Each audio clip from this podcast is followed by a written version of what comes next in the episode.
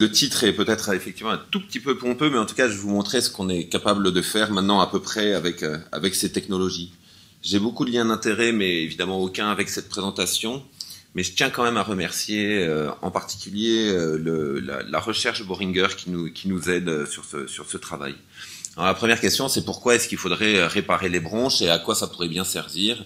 Euh, C'est peut-être pas une question aussi triviale que ça en fait. Hein. Ça prend du temps de réfléchir avant de se lancer euh, dans une telle stratégie euh, de recherche sur des, des laboratoires quand même qui, qui, qui, prennent du temps. Ça coûte des, des, fortunes que vous pouvez difficilement euh, concevoir. Et il y a plusieurs options. Et pour l'instant, parmi toutes celles que j'ai listées ici, il y en a deux qui nous, qui nous intéressent. La première, c'est la modélisation de la maladie pour mieux comprendre partir d'observations qu'on va enregistrer pro, euh, prospectivement parce que pour l'instant le problème de la BPCO euh, en particulier c'est qu'on est mis devant le fait accompli on n'arrête pas de parler en clinique tous du retard au diagnostic, découvrir des patients au stade où ils sont intubés, ventilés en exacerbation, au stade ultime de la maladie, c'est mon quotidien. Et, et, on est là et on commence à dire oui, le scénario c'est probablement euh, le scénario du petit poumon, c'est-à-dire une maladie in ou du développement euh, où on est mal exposé, etc. Et ça, personne n'arrive à l'enregistrer prospectivement. Alors évidemment, on a bien réfléchi à, à prendre des petits enfants puis à les faire fumer très tôt pour voir, mais on nous a dit qu'on n'avait pas le droit. Je sais pas pourquoi. Et donc, euh, on s'est dit qu'on allait faire ce genre de choses. Et euh, l'autre option qui nous intéresse, évidemment, c'est une vision beaucoup plus pragmatique, beaucoup plus euh, rapide, c'est de faire des, des, pansements bronchiques pour les, les, les, gens qui ont des fistules, en fait, hein, qui ont des trous dans les bronches, ou pour les chirurgiens, pour qu'ils aient des petits patchs, mais autologues, euh, recouverts de la cellule du patient et qui soient facilement utilisables. Alors, euh, avant toute chose, pour réparer des bronches, il faut savoir quel est le potentiel naturel de l'organe. Vous savez que les, les, chirurgiens qui greffent des foies, quand ils en coupent un bout, des fois ils font ce qu'ils appellent des, des, trans, des, des, transplantations hétérotopiques autologues, c'est-à-dire qu'ils laissent la moitié du foie malade du patient, ils mettent un bout du foie de quelqu'un d'autre pour passer la phase aiguë de l'hépatite fulminante, et puis une fois que euh, l'épisode est passé, ils explantent le bout de foie transplanté il ne reste plus que le foie du malade qui n'a donc plus besoin parce que le foie à récupérer c'est juste de la magie. Alors ça, on, euh, vous voyez que Airway c'est pas loin de liver dans les potentiels de régénération. Évidemment, ça règle pas tout, mais c'est quand même euh, un organe pas catastrophique. Alors il y en a qui sont partis très ambitieux et qui commencent déjà à faire de l'engineering pour euh, régénérer. Donc ils sont partis du début du début. ils commencent avec des modèles pour faire du cartilage. Vous voyez, ils sont en train de faire de l'in vitro cartilage pour essayer de faire de l'in vivo avec des, des prothèses enduites d'un cartilage généré ex vivo. Je ne me lance surtout pas dans cette aventure. Alors qu'est-ce qu'on sait faire déjà maintenant et depuis très bien et depuis longtemps et pourquoi on fait ça? Parce qu'on fait euh, des cultures en interface air liquide. Donc je vous rappelle brièvement, on prend un endoscope, on fait une toute petite biopsie bronchique euh, signé Chanez et on a un petit, un petit, des petites biopsies dans le, dans le pot. Quand on y retourne, on trouve la cicatrice. On met ça dans des petites boîtes, on fait proliférer. Et euh, à la fin, on a des jolies cellules qui, qui, qui ont des, des, des, cils qui battent. Vous voyez, quand on les coupe, c'est beau. Vous voyez, au microscope électronique, il y a des, des cils magnifiques. Et euh, on est capable d'étudier de, tout ça. Vous voyez, ici, des cellules ciliées, des cellules à mucus, des cellules club. Tout, tout le monde est là. On peut voir même que les, les cils ont des, des les, les, les, toutes les caractéristiques de différenciation avec, vous vous souvenez de vos cours de, du, du, début, les doublés de microtubules ici, puis vous voyez, elles expriment parfaitement les cellules en dôme, les cellules club que, que j'adore. Voilà, des, on fait des belles photos, vous voyez. Seulement le problème, c'est que quand on fait ça, euh, à partir de ces toutes petites biopsies, bien on génère très peu de cellules et on peut pas vraiment espérer réparer les bronches. Tout au plus, on arrive à stimuler, par exemple, à simuler, pardonnez-moi, euh, euh, une exposition tabagique euh, à moyen terme dans mais c'est trois semaines hein, c'est vraiment ridicule. Mais on arrive à montrer par exemple des effets thérapeutiques potentiels pour bloquer l'inflammation avec euh, des médicaments hypothétiques pourquoi pas. Donc vous voyez des les, les, les, les, les cultures de cellules en interface air liquide de BPCO, bah, ils gardent, ils fabriquent trop d'IL8 comme ça spontanément, et puis quand on met, et surtout quand on les fait fumer, et puis euh, on est capable de l'inhiber. Donc par exemple, c'est un modèle, mais c'est un modèle qui est très insuffisant, très pénible. Vous voyez ce que ça donne les, les petites cellules, mais des fois ça donne ça. C'est-à-dire, oui, il y a des cellules ciliées qui battent, mais il y en a 10 euh, euh, en tout et pour tout, et c'est très frustrant. Et pour être très honnête avec vous, pour faire ça depuis euh, de très nombreuses années, il y a des jours où on est incapable d'expliquer pourquoi ça marche et pourquoi ça marche pas. Et puis, il suffit qu'un fournisseur nous change de milieu, voire qu'on change de fournisseur, et puis ça n'a plus rien à voir. Donc, le jeu, c'est de faire beaucoup mieux et de partir des IPS. Alors, les IPS, je ne sais pas si tout le monde est familier avec ça, mais les IPS, c'est la révolution. C'est un, un euh, prix Nobel qui a été attribué quatre ans après leur découverte à un monsieur euh, qui s'appelle Yamanaka, qui est japonais. C'est exceptionnel, un, prix Nobel donné aussi peu de temps après la publication clé, et il lui a été donné essentiellement parce que tous les labos du monde ont été capables de reproduire ça dans les quatre ans qui ont suivi sa description. Sa description, elle est que quand on change quatre gènes seulement, quatre gènes, on retourne au stade cellule souche pluripotente induite. Si vous vous souvenez de vos cours d'embryologie, c'est la morula, vous vous souvenez? Les petites, euh, les, le stade 8 cellules à peu près. On retourne à ce stade-là, n'importe quelle cellule de l'organisme, euh, avec 8 cellules, avec en changeant quatre gènes seulement. Et du coup, bah, si on lui parle gentiment à cette petite cellule pluripotente induite, bah, on est capable de refaire à peu près tous les tissus. Alors comment on imagine ça pour nos maladies chroniques des voies aériennes? Eh bien, euh, on part de nos IPS comme ça, et puis on les différencie pour faire de l'épithélium, et puis on peut faire, vous voyez, de la thérapie cellulaire, pourquoi pas, si on est capable de, de vraiment de, le donner chez l'homme. Bon, c'est pas simple. On peut modéliser pour euh, screener des, des, des drogues, et puis on peut aussi s'amuser à éditer les gènes malades et puis les corriger. Je vous montrerai un exemple là-dessus. Pour comprendre comment marche la différenciation, il faut comprendre comment ça se passe dans euh, l'épithélium des voies aériennes. Et ça, c'est pas simple du tout. Vous savez comment savoir comment à la fin on a des cellules ciliées, des cellules à mucus et tout ce type de cellules. Il faut y comprendre quelque chose. Donc je vous, je vous passe tous les détails, mais vous voyez qu'avant de voir une cellule ciliée ou une cellule à mucus par exemple, eh bien il y a toute une, étape de différenciation et le monde entier euh, euh, s'agrippe sur ce schéma pour savoir quel est le vrai et le, quel est le faux parce qu'en en fait euh, on a essentiellement des modèles murins comme d'habitude et bien chez la souris ça n'a strictement rien à voir avec l'homme et ce qui fait beaucoup de cellules ciliées sur une souris fait très peu de cellules à mucus chez l'homme notamment et les modèles sont peu fiables et on a peu de données chez l'homme mais par exemple, chez la souris, la cellule ciliée est une cellule qui est capable de s'auto-renouveler, ce qui est probablement pas le cas euh, chez l'homme. Euh, L'autre chose, c'est de savoir qu'est-ce qu'on est capable de comprendre du développement. Vous voyez tous les prérequis. J'ai encore rien montré par rapport à la, à la, à la, à la, au titre de la, de la présentation, c'est aussi de savoir qu'est-ce qu'on est déjà capable de faire et euh, les pédiatres ils connaissent très bien et surtout les gynécologues quand il y a une, une prématurité qui s'annonce, il faut donner de la cortisone parce que ça va maturer le poumon. Vous l'avez appris aussi ça quand vous avez fait euh, l'école. Mais comment ça marche cette affaire-là? Euh, Qu'est-ce que ça fait exactement sur ce mécanisme qui va emmener de la cellule euh, du début vers une cellule bien différenciée, capable de faire ou de l'alvéole ou de la bronche. Et euh, c'est quand même des vraies questions qui sont en fait pas si bien connues. Et ce qui est fait en prénatal, vous voyez ici tout le schéma, et vous pourrez le retrouver dans la, dans la publication, euh, n'est pas exactement la même chose que ce qui se passe en postnatal, où ça ne fait pas appel aux autres choses, aux mêmes choses. Pardon. Alors, euh, comment ça va marcher euh, Notre protocole, on va prendre un patient euh, qui a une maladie type BPCO par exemple, ou bien une dyskinésie ciliaire primitive dont je vais vous parler après parce que c'est facile, c'est un beau modèle. Et on lui prend un, des cellules. Alors on peut prendre n'importe quelle cellule. Actuellement, on prend des, des cellules du sang, c'est le plus simple. Donc un tube de sang, 7 millilitres. Même on peut faire avec un fond de tube, hein, 3 millilitres, c'est-à-dire comme ça. On lui met les quatre nouveaux gènes, c'est facile qu'est-ce qu'on fait? On prend les gènes qu'on estime être les plus responsables de la maladie, on les corrige, on fait notre petite sauce en euh, in vitro où euh, ces IPS, on leur dit redevient euh, des cellules progénitrices des voies aériennes corrigées, et puis on a un beau, beau, nouvel épithélium, et puis on peut dire bon bah alors lui, il a un épithélium qui fait trop de mucus, il n'arrête pas de faire des bouchons muqueux, on va tester in vitro dans son dans son dans sa bronche dans la boîte quelle sera la meilleure drogue pour lui pour le pour dire ah ben chez lui c'est ça qui marche et puis peut-être on pourra même lui donner euh, pourquoi pas euh, des cellules qui ne font plus. Alors comment on fait des cellules souches pluripotentes induites? Je vous l'ai dit, il faut changer quatre gènes uniquement. C'est un peu difficile. Il faut euh, pour donner quatre gènes sans que ça pose de problème, il faut utiliser des virus non intégratifs, non réplicatifs, c'est-à-dire ils rentrent dans la cellule, ils infectent la cellule et ils meurent et ils se répliquent pas et ils disparaissent et on n'en entend plus jamais parler. C'est des gentils virus. On les appelle Sendai. Et euh, ça marche, c'est vraiment, euh, ça a l'air tout bête hein, quand on le voit comme ça. C'est une manip du feu de l'enfer. Hein. Faut le faire au P3 avec les, les, les, on touche pas là comme ça dans derrière la haute, déguisé en cosmonaute. Hein. C'est quand même pas simple. Après ça, eh ben, vous voyez, là, c'est un peu plus clair que c'est compliqué. Donc après ça, il faut donc euh, choper les, les, progéniteurs érythroïdes donc dans le tube de sang initial. Il faut changer tous les jours le milieu. On va donc faire cette transduction virale. On va au P3, comme je viens de vous le dire. Le virus meurt dès le premier jour, c'est quand même remarquable. Et après, il faut leur parler gentiment, gentiment, gentiment, gentiment. Il faut les.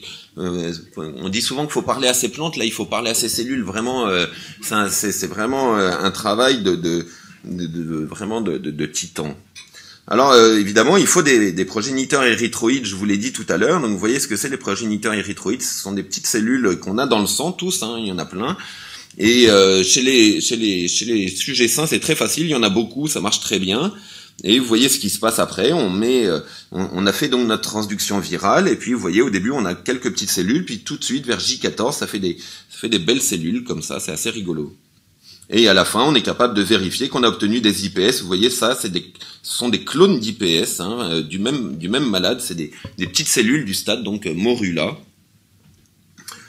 Seulement quand on fait ça dans la BPCO, vous voyez comme les petites boîtes sont désespérément vides. Dans la BPCO, ça se passe pas comme ça du tout. C'est très compliqué à faire. C'est un tout petit peu désespérant. Ça nous a quand même pris 7 ans avant d'y arriver. Je tiens quand même à le dire si vous avez envie, ça vous donne des, idées. Et vous voyez qu'au début, on, a tout raté. Puis après, ça a marché. on s'est posé tout un tas de questions sur pourquoi.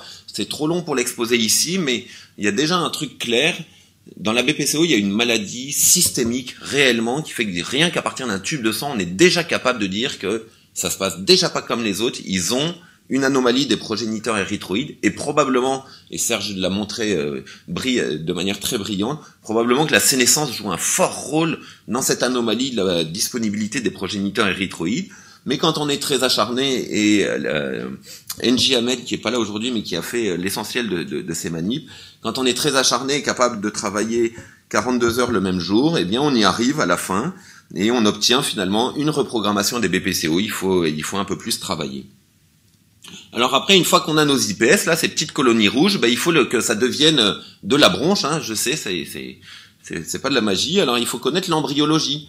C'était quand j'étais étudiant en médecine, c'était ce que je détestais le plus, l'embryo. Je comprenais rien. J'avais du mal à voir en trois dimensions. Et puis alors, se souvenir des dates entre.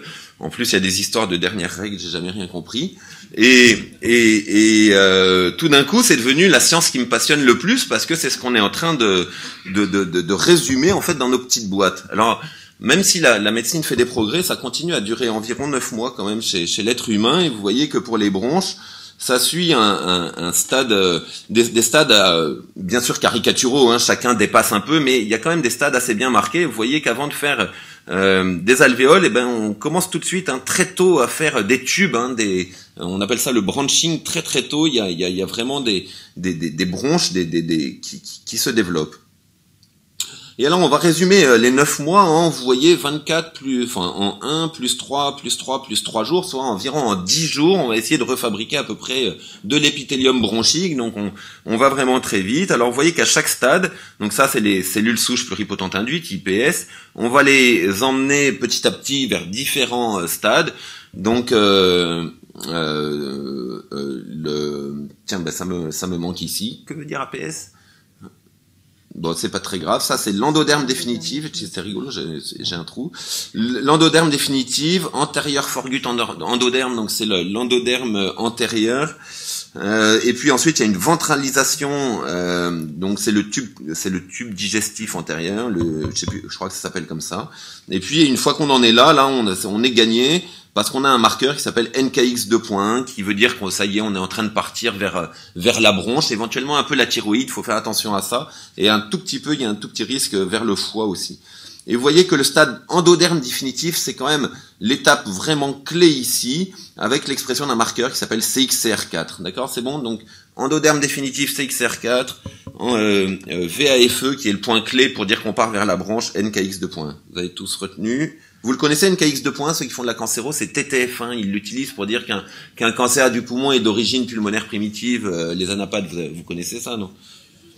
Alors, il y a un nombre de, pitfalls, c'est-à-dire de risques que ça marche pas absolument invraisemblable, d'accord? Et on est obligé de jouer sur un nombre de trucs dans ce, dans ce cocktail absolument extraordinaire. Là, vous voyez ici, on a mis euh, les cocktails de cytokine pour dire, c'est un peu comme sur l'autoroute, hein. Euh, si vous avez raté la sortie, c'est fini, vous êtes parti pour 30 km de plus. Et par contre, une fois que vous êtes sorti pour retourner sur l'autoroute, ben, enfin, à part à Paris, mais encore que, enfin, c'est parti aussi, c'est fini, plus jamais vous y retournerez. Donc, euh, vraiment, là, il faut leur parler, c'est un truc, et chaque, euh, chaque temps ici est clé, les concentrations de cytokines, les densités de cellules, enfin, tout, tout, tout, il faut adapter, ça prend du temps.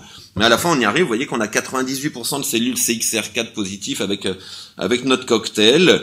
Vous voyez, c'est très joli, ça commence à faire du SOX17, du FOX-A2, on est très content, de manière très pure. Et euh, vous voyez ici, on commence à le reproduire, à le reproduire. Il n'y a pas de marqueur ici euh, euh POU5 euh, F1 qui est du cerveau. Euh, il y a d'autres questions de comment on fait exactement après pour les faire passer, c'est-à-dire pour entre chaque passage. Est-ce qu'on fait du mécanique, de l'enzymatique? Est-ce qu'on met du ROC inhibiteur? Il y a un, un effet qu'on appelle l'adaptation. C'est-à-dire que les, les, cellules, au début, elles ont besoin de l'inhibiteur de, de roquinase qui s'appelle Y, 27632 euh, et petit à petit elles en ont de moins en moins besoin et elles acquièrent de plus en plus une capacité à proliférer, mais avec le défaut de ça aussi, c'est qu'elles peuvent acquérir des mutations génétiques, donc je, je vous passe ça, mais enfin quand on a beaucoup travaillé, à la fin, on a à peu près à chaque coup 100% de ces XR4 positifs, avec des cellules bien adaptées, c'est très beau, alors que quand elles n'ont pas fait ce temps d'adaptation, ça marche jamais. Et voilà, maintenant on est content parce que euh, ça marche à tous les coups, quoi. Hein, et, euh, on a à peu près 100% euh, de cellules NKX 2.1, euh, entre 80 et 100% de cellules NKX 2.1. Donc on est passé au stade d'après, on y arrive vraiment. Pour vous donner une toute petite euh, comparaison dans la littérature, les, à Harvard, ils ont entre 10 et 20% de cellules NKX 2.1. Donc on est vraiment très très heureux de notre notre protocole. On est sûr que c'est pas du foie. Vous voyez quand c'est du foie, c'est très rouge, alpha, alpha fétoprotéine. Nous, on n'en a pas, donc on a, on a pas fait, parce que si vous leur parlez pas bien, d'accord, elles font NKX 2.1, mais alpha féto aussi, hein, on fait des espèces de, de, de monstres hépatopulmonaires euh, invraisemblables. Alors, euh, vous voyez à la fin, on fait des corps embryoïdes comme ça, et vous voyez, on, a, on commence à avoir des bouts de bronches en trois dimensions qui sortent de la boîte. On voit que c'est bien épithélial tout ça. Mais euh, les corps embryoïdes, c'est très difficile à imager parce que c'est en trois, ce sont des structures tridimensionnelles. Et puis ça suit, bon je vais passer ça. Donc je vais vous montrer une application pratique pour essayer de répondre à quand, et je vous parlais de la dyskinésie ciliaire primitive comme maladie monogénique. Je peux pas parler trop longtemps du reste. Donc euh, pourquoi ça? Parce que quand on fait une IPS à partir d'une dyskinésie ciliaire primitive dont la mutation est bien connue, et qu'on la met dans le dos d'une souris euh, un peu particulière puisqu'elle est euh, SKID note 2 IL2 négative, donc elle est quand même très malade, elle développe un tératome et un tératome, c'est une structure euh, rigolote comme ça qui fait des, vous vous souvenez, des, tissus de toutes sortes.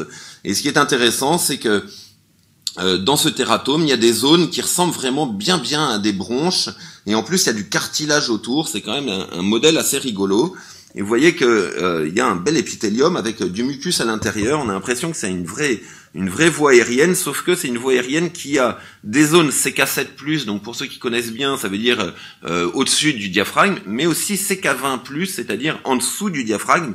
Et vous voyez que c'est exactement en négatif les unes des autres, donc c'est un épithélium qui est, euh, est euh, plus, enfin, euh, bronco-digestif, quoi. Hein. c'est très particulier avec d'autres marqueurs ici. Et il y a des zones, vous voyez, NKX 2.1+, très belles comme ça, puis d'autres pas du tout. C'est vraiment très particulier. Vous voyez, pour euh, les clubs cells dont je parle souvent, ici, hop, c'est très très positif par endroit, puis ça devient complètement négatif. Donc on fait des espèces de, de voies aériennes avec euh, des vaisseaux, du cartilage. On, pourrait se dire, ça y est, je la découpe et puis je la greffe, sauf que c'est un peu digestif par endroit. Et euh, du coup, on a généré nos IPS donc de cette de cette patiente qui de, de, de 30 ans qui souffre d'une dyskinésie ciliaire primitive avec un situs inversus complet. On a fait tous les, tous les protocoles pour euh, confirmer que c'était bien des IPS qui gardaient cette mutation génétique.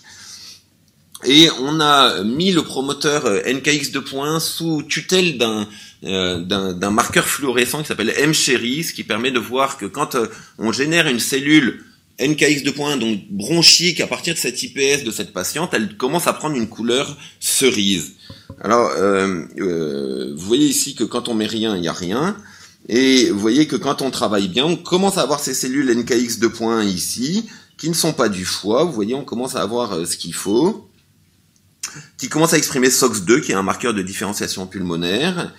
euh, qui exprime un peu aussi SOX9, qui est plutôt un marqueur de différenciation alvéolaire, ce qui est un petit peu euh, gênant aussi parfois. On contrôle pas toujours très bien si on va plus vers la vers la bronche ou vers l'alvéole. C'est on est sur, en tout cas sur du très distal, ça c'est sûr.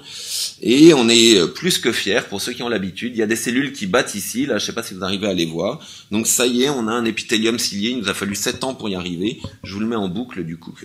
D'une fierté incroyable. Je le montre à tout le monde.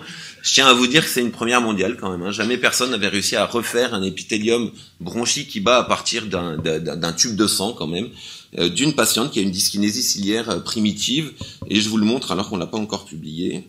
Et vous voyez même qu'en plus et et je suis d'autant plus content de vous montrer qu'en plus elles expriment euh, le marqueur M-Cherry, c'est-à-dire qu'en plus c'est exactement les zones où il y a des cellules ciliées qui battent, FOXJ1, vous voyez, sous euh, la dépendance de ce marqueur, euh, ici, ça, ça, ça, correspond exactement. Donc, on a réellement réussi à, à reproduire ça. Donc, c'est vraiment une super euh, affaire, mais vous voyez qu'il faut être très nombreux pour y arriver. Merci beaucoup.